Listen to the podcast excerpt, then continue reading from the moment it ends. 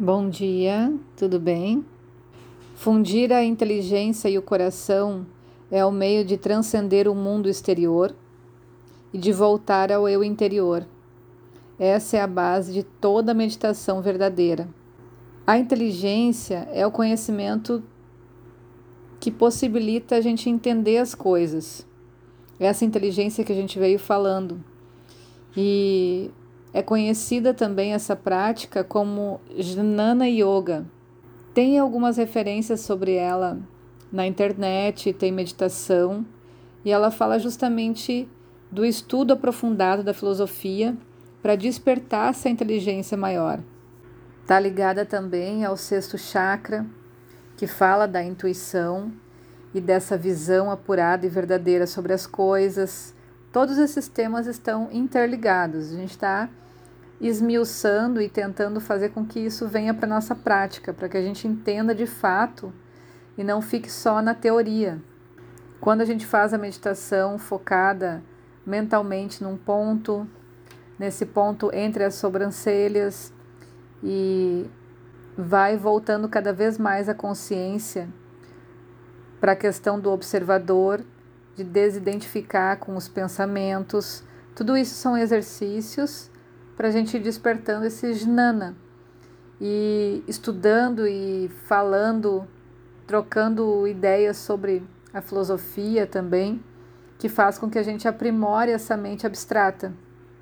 Através do que a gente aprende na filosofia e desenvolve a mente abstrata, a gente começa a usar a mente do intelecto para executar essas práticas no nosso corpo, no nosso dia a dia. E essa é a forma de união da mente concreta com a mente abstrata.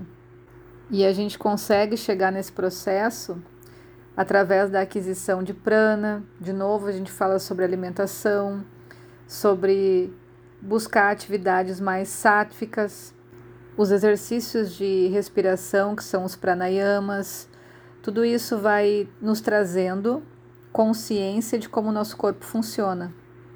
E aí a gente consegue virar a chave e usar essa inteligência então para educar a mente, os sentidos e a força vital. Porque quando a gente não usa essa inteligência, a gente é dominado pela mente, pelos sentidos, pelos instintos, pelos impulsos então a gente já pode meio que separar o joio do trigo aí no nosso dia a dia para ver realmente o que é uma pessoa inteligente. Porque se a gente acaba fazendo ações que no final a gente vai se arrepender ou vai nos trazer consequências para o nosso corpo e para nossa vida, creio eu que não seja uma ação tão inteligente assim. E é essa incapacidade que a inteligência tem de controlar os nossos impulsos é que geram as doenças. Então a gente tem essa centelha divina que é a inteligência, a gente tem essa ferramenta, mas a gente precisa se esforçar para usar ela, para ter o direito de usar ela. Se esforçar como?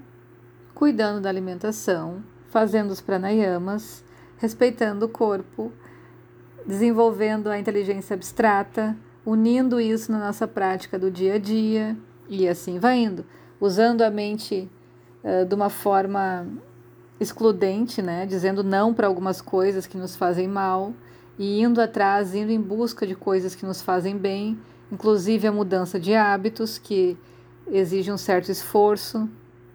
E somente depois disso, e com essas práticas de respiração, é que a gente vai sentindo a nossa energia se ampliar isso que a gente faz na parte de espiritualidade ali dos atendimentos.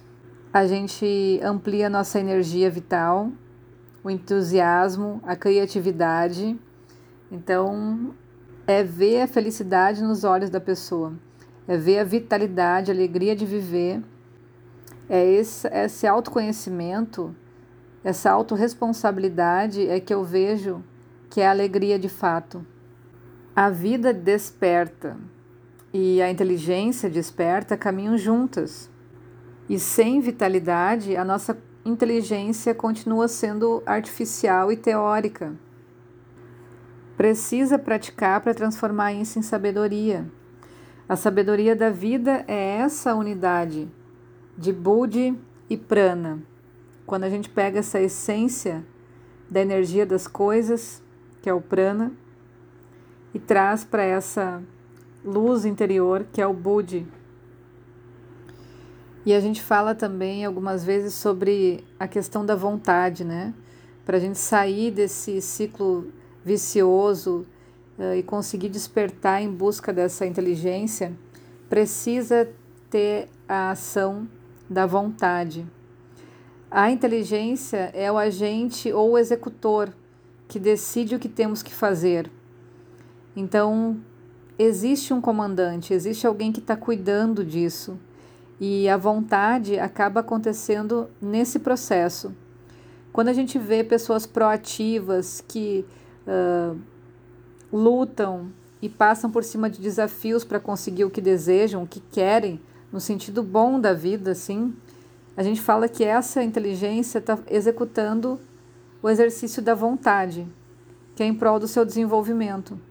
A inteligência é a parte da consciência que executa, e a mente e o corpo lhe servem de instrumentos para isso. E essa vontade que é a base da aspiração espiritual, esse desejo de conhecer Deus. Então eu vou fazer o melhor que eu posso com essa centelha divina que eu tenho em mim. Vou usar e respeitar e honrar da melhor forma que eu puder esse corpo, porque eu estou em direção a Deus, eu estou me fundindo nesse grande Mahat, nesse grande fogo sagrado. E à medida que essa inteligência se desenvolve, a gente vai se distanciando das ações inferiores e escolhendo as ações superiores. Ela atua com clareza e decisão para alcançar os objetivos superiores e para de agir quando atinge sua meta. É isso que eu falo de pelo Dharma, você tem que fazer o que você veio fazer. E não há nada além disso.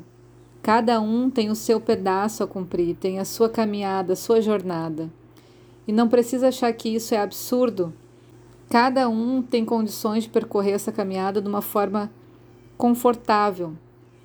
Mas o que mais pesa nessa mochila kármica é a nossa ignorância, o ficar parado, o se distrair com coisas externas é quando a gente desenvolve essa inteligência que a gente pode ter domínio sobre o nosso destino. É isso que Carl Jung fala quando a gente vê aquela frase: até você se tornar consciente, o inconsciente irá dirigir sua vida e você vai chamá-lo de destino. É preciso sermos cada vez mais responsáveis na busca dessa real inteligência. E desenvolver essa inteligência deveria ser o principal objetivo de tudo que a gente faz. É por isso que a alma e a inteligência estão intimamente ligadas. A verdadeira inteligência é a mente da alma, sua percepção estando desperta. É assim que a gente consegue ser responsável como um humano. Um bom dia para todos.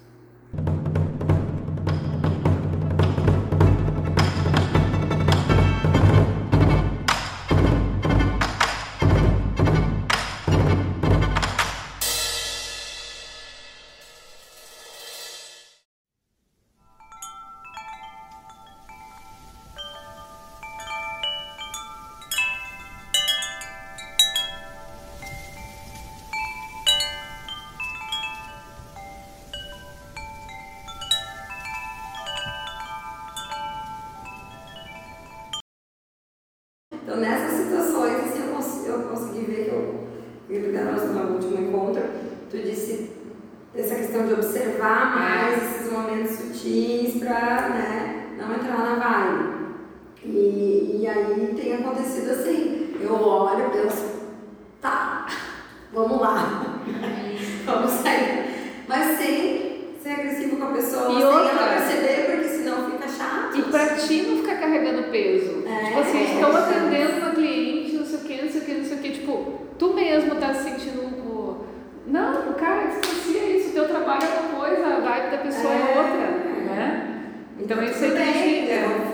boa. É.